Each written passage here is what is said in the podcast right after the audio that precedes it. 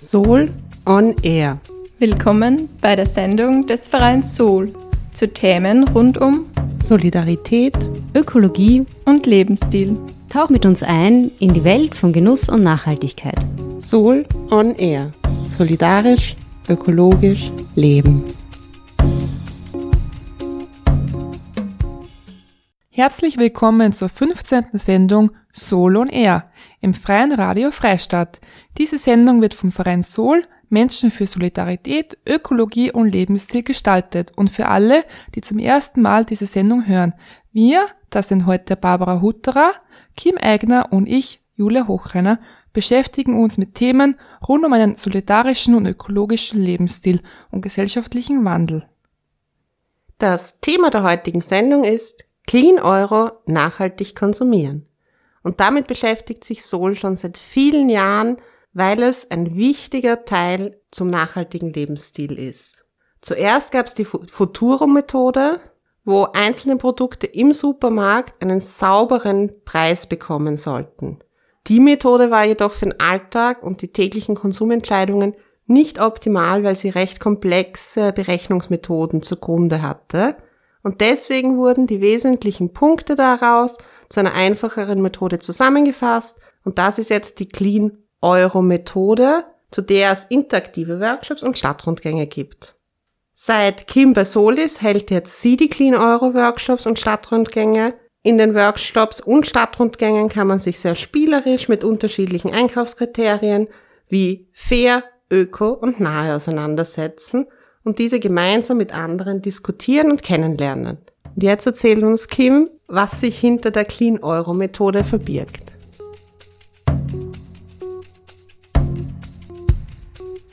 Genau, die Clean Euro Methode ist eben eine Methode zur Selbstbewertung von Konsumentscheidungen. Die Methode gibt, wie die Barbara schon gesagt hat, eine sehr vereinfachte Hilfestellung bei diesen Entscheidungen.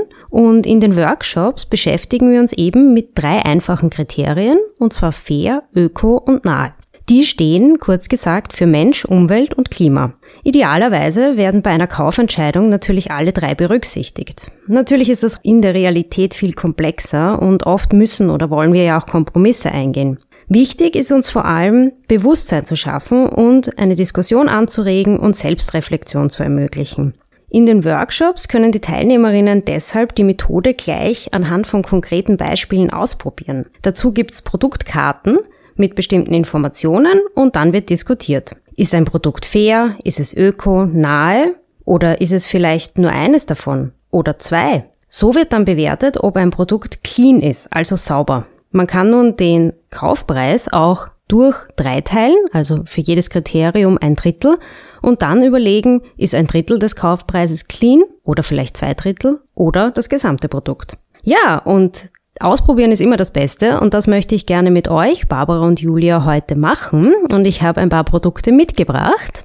Bevor wir aber damit starten, möchte ich noch mal kurz zusammenfassen, was fair ökonahe überhaupt bedeuten kann.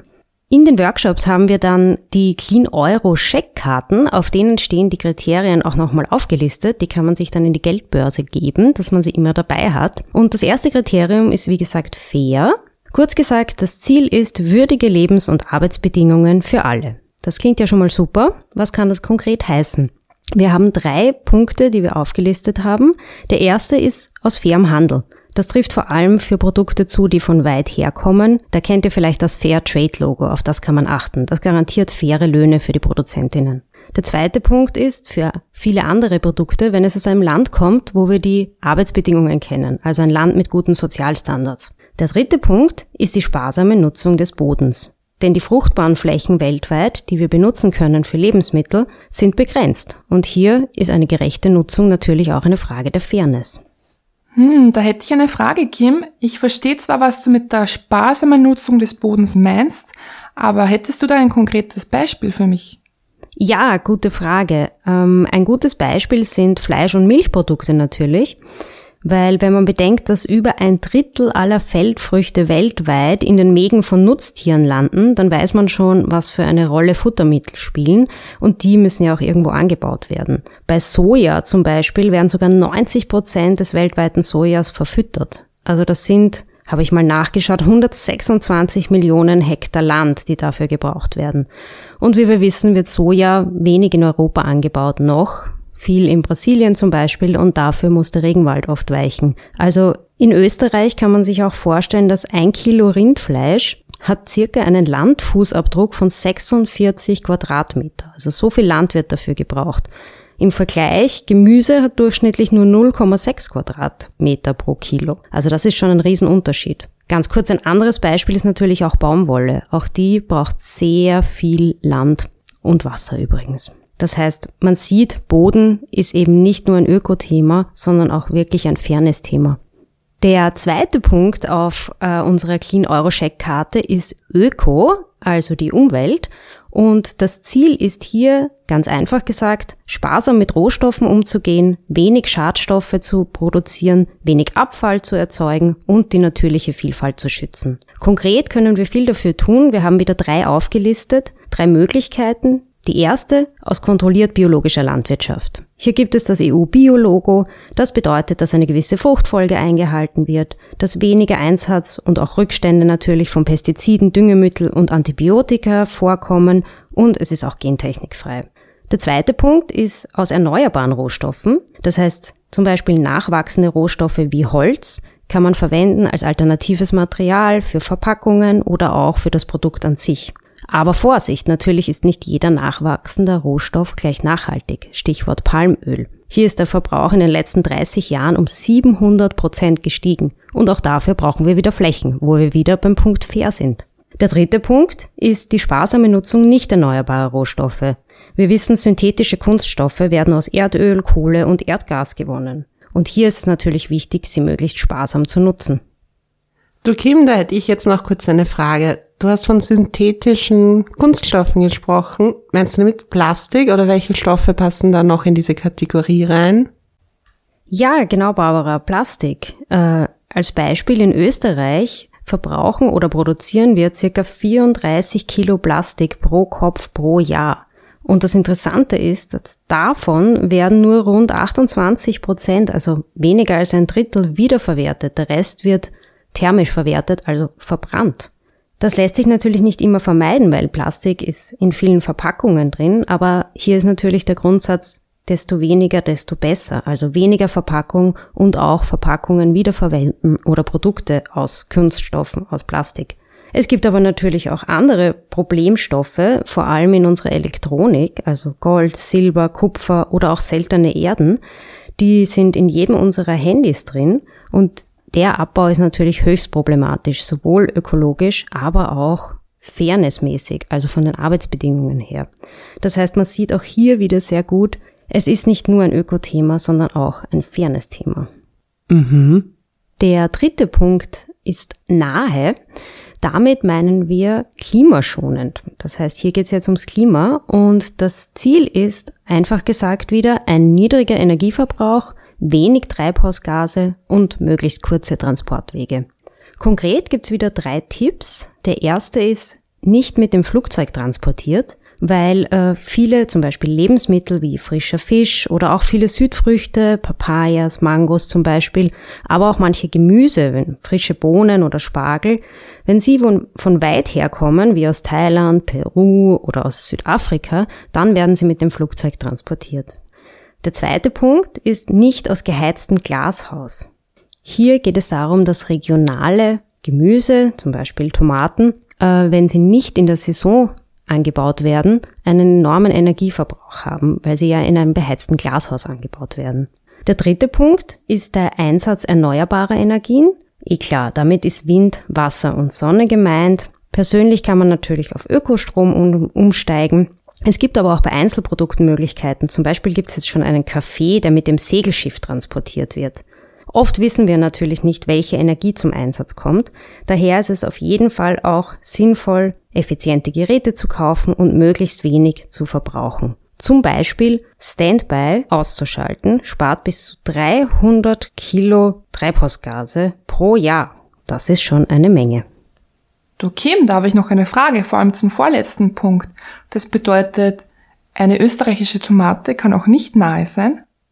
Ja, genau. Das kommt natürlich darauf an, wann sie angebaut werden. Also Tomaten haben in Österreich ja im Sommersaison und im Winter nicht. Das heißt, wenn Tomaten im Winter angebaut werden, müssen sie in Glashäusern angebaut werden, die beheizt werden, weil die Tomaten ja sehr wärmeliebende Pflanzen sind.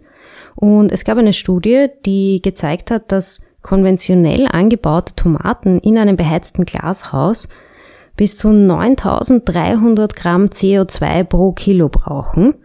Und wenn man vergleicht zum Beispiel eine Freilandtomate aus Spanien, braucht nur 600 Gramm pro Kilo. Also das ist schon ein enormer Unterschied. Und noch besser die Zahlen natürlich von saisonalen Biotomaten, die brauchen nämlich nur durchschnittlich 35 Gramm pro Kilo. Also die sind auf jeden Fall die beste Wahl. Also saisonal und regional gehört zusammen. Ähm, natürlich ist auch zu bedenken, jetzt reden wir nur über das CO2 oder über das Klima, aber wenn Tomaten aus Spanien kommen, kann man sich natürlich auch wieder Gedanken über die Arbeitsbedingungen machen, die in diesen Plantagen und Glashäusern vorherrschen. Also sind wir wieder beim Fairness-Thema und natürlich auch bei den Böden, die ausgelaugt werden. Das heißt, man sieht wieder sehr gut an dem Beispiel, dass alle drei Kriterien zusammenwirken. Ja, ich glaube, generell hat man gesehen, auch an euren Fragen, dass es da ganz viel Spannendes zu diskutieren gibt.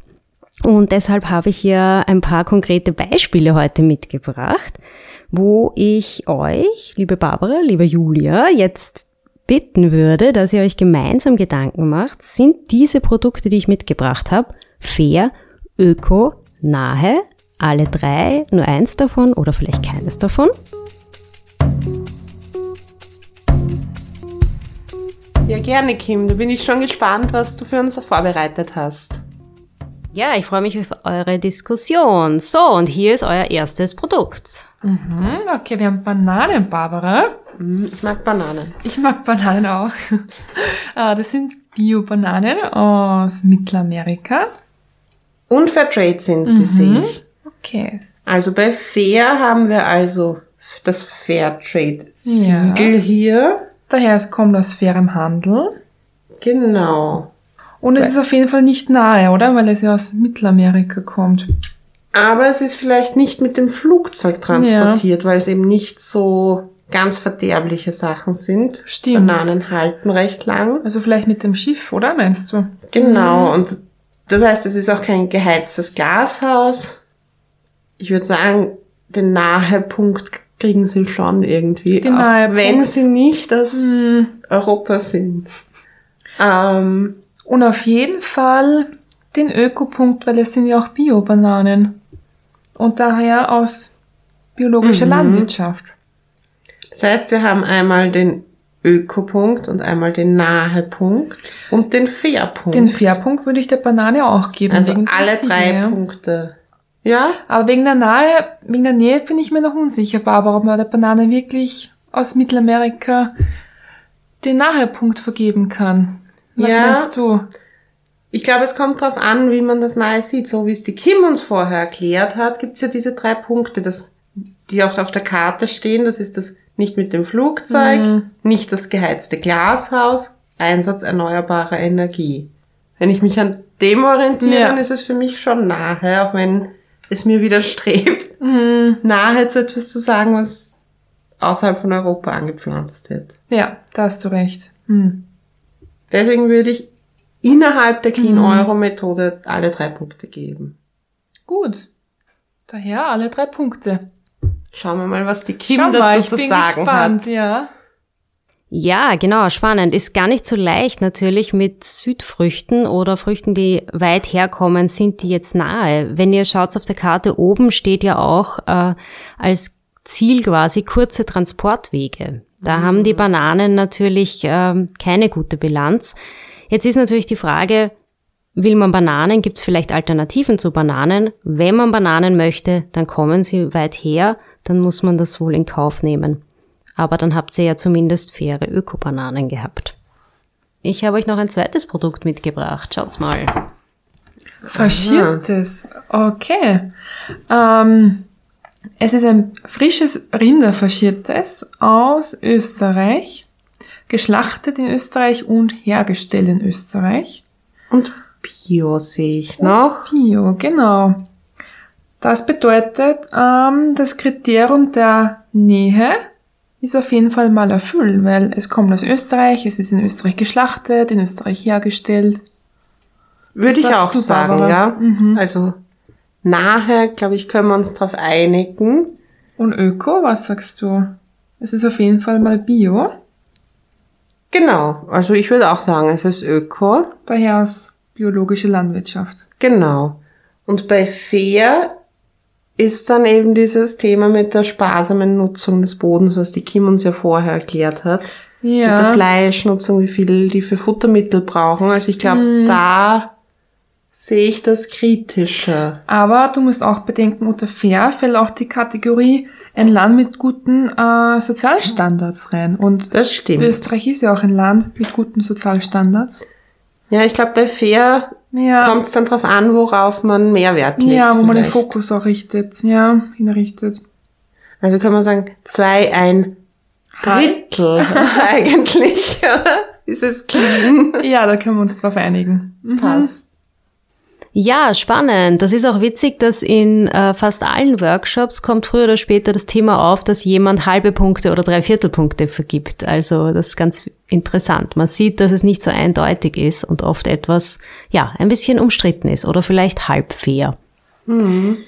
So, jetzt habe ich noch ein drittes Produkt für euch, ein bisschen was anderes. Die Spannung steigt. Ah, wir haben ein Langarm-Shirt. Das ist mal ganz eine andere Kategorie an Produkt. Aus stretchiger Bio-Baumwolle, made in Bangladesch.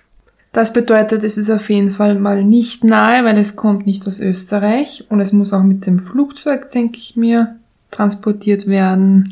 Naja, ich Oder mit denke mir, das Schiff. kann auch, ist ja nicht so verderblich ein T-Shirt. Aber nichtsdestotrotz ist es auf jeden Fall mal nicht aus Österreich.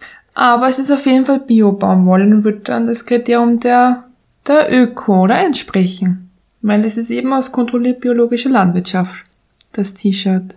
Ja, und erneuerbare Rohstoffe wird wohl Bio-Baumwolle auch sein. Das Polyester ist sehr wenig, das drinnen ist. Also, Ja, der Würde ich Großteil ist sagen, Baumwolle. ja, ich würde sagen, Öko könnten wir uns drauf einigen. Aber ich bin mir noch unsicher wegen der Kategorie fair. Daher, ob das Shirt aus äh, fairem Handel kommt, weil ich hier auch kein Gütesiegel Ja, Wenn es sehe. in Bangl made in Bangladesch ist, Ja, und kein Gütesiegel, kein Fairtrade-Siegel. mhm, dann ist es wahrscheinlich nicht fair. Ja, ich glaube auch nicht. Was ich mir noch überlege, sparsame Nutzung der Böden, Baumwolle, hm, so braucht halt sehr viel Wasser. Ja. Ist wieder schwierig, der Punkt fair für mich. Ich glaube, bei Öko sind wir klar und bei Nahe, mh, Nahe würde ich auch nicht sagen. Ja, man könnte dem Produkt anderthalb Punkte vergeben aufgrund Öko und aufgrund dem halben Punkt von Fair. ich würde ihm einen Punkt geben für Öko und bei fair und Nahe jeweils einen halben Punkt. Weil dann sind's, wenn wir schon bei den halben Punkten sind, dann sind's nämlich zwei Punkte insgesamt. Gar nicht so einfach, aber ja, Ja. du hast recht. Ja, einigen wir uns auf zwei Punkte. Ja, Was bin sagst ich du, gespannt, Kim? was die Kim sagt, ja.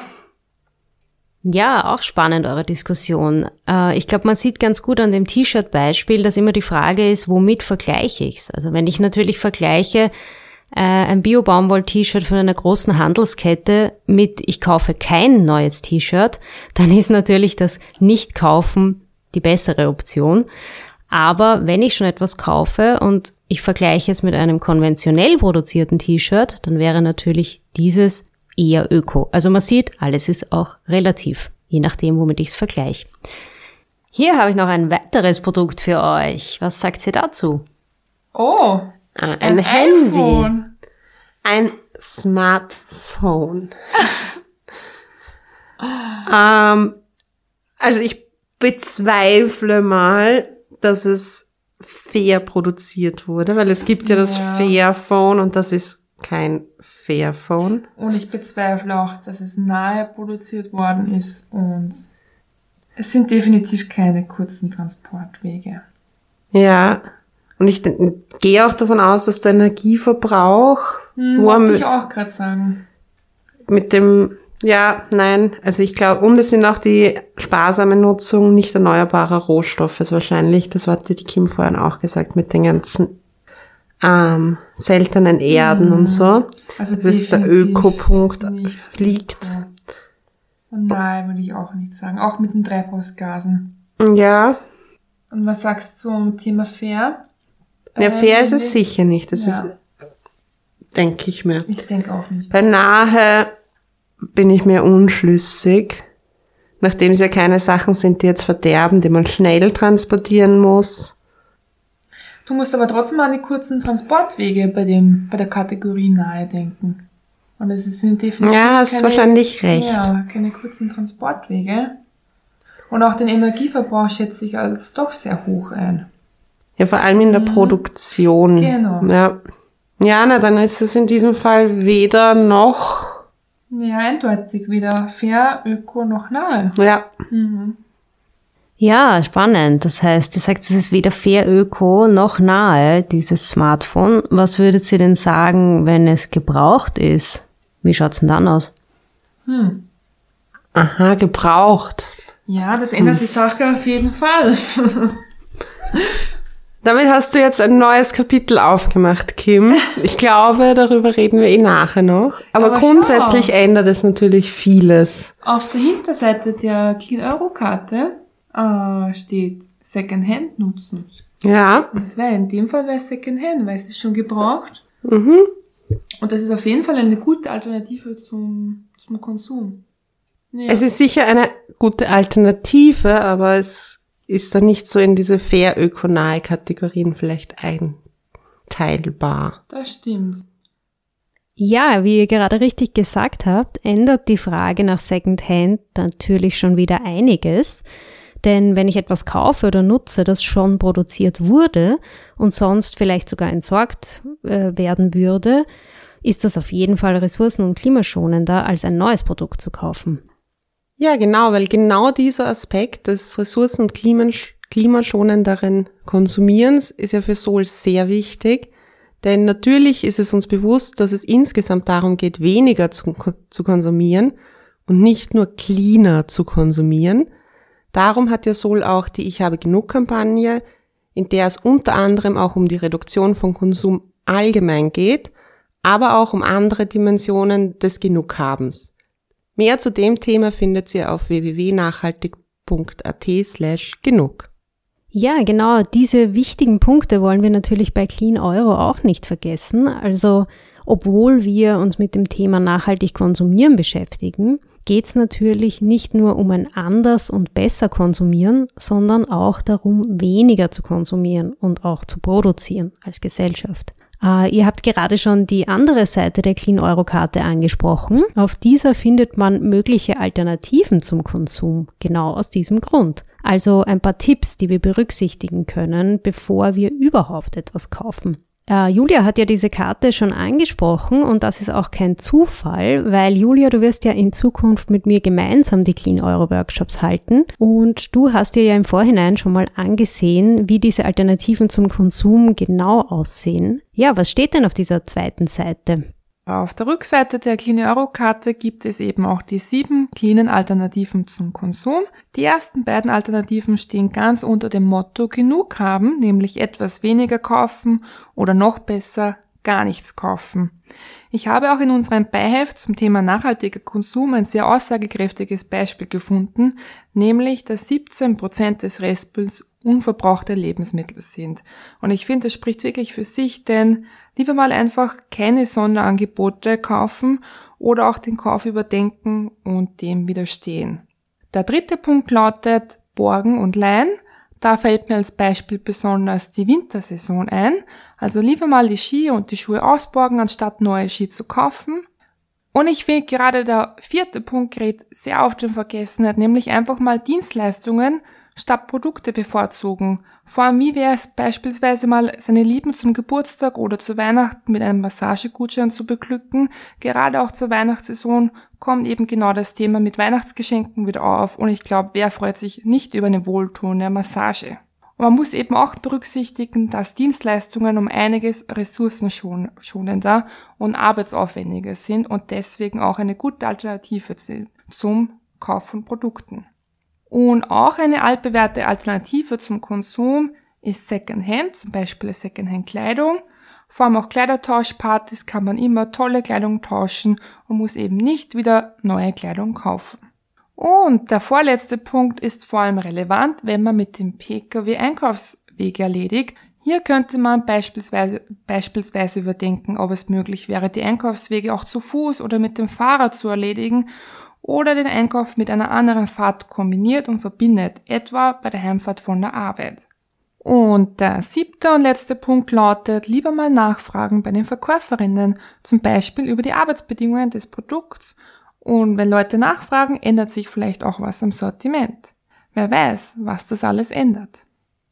Ja, vielen Dank, Julia, dass du die Alternativen zum Konsum so gut vorbereitet hast.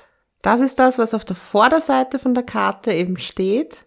Auf der Rückseite stehen dann die Punkte fair, öko und nahe nochmal genauer erklärt. Und das Ganze ist in der Größe von einer Kreditkarte, damit man sich's vor die Kreditkarte stecken kann und jedes Mal, wenn man einkaufen geht, vorher überlegt, ob man überhaupt etwas kauft.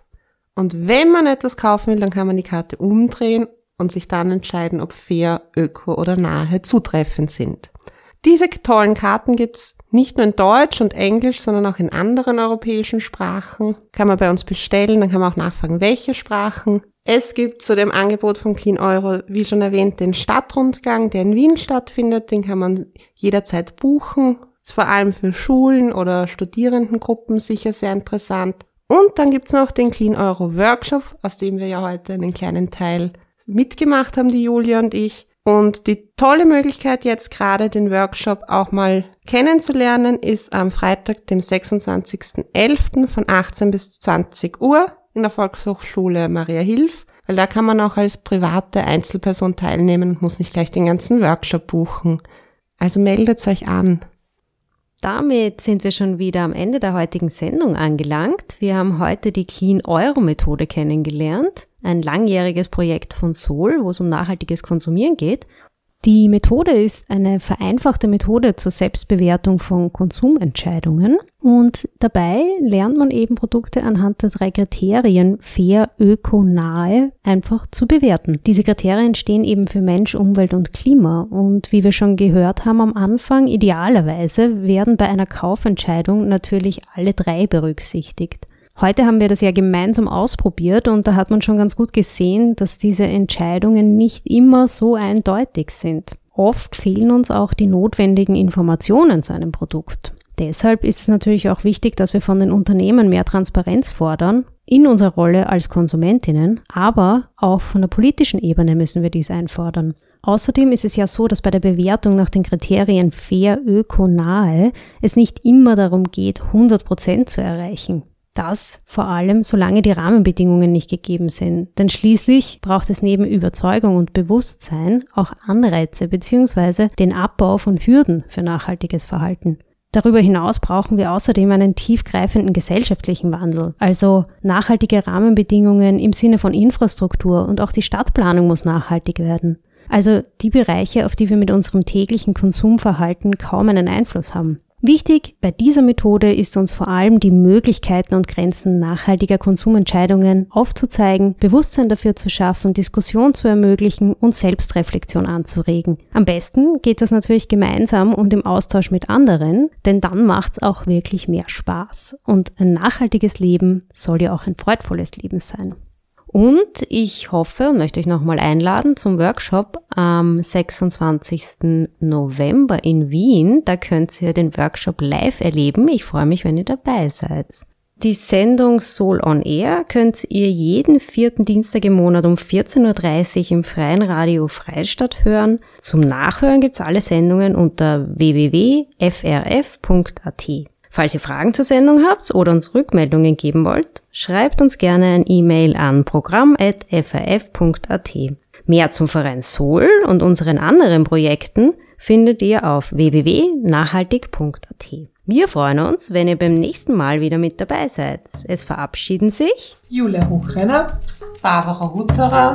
und Kim Eigner. Tschüss. Baba. Ciao!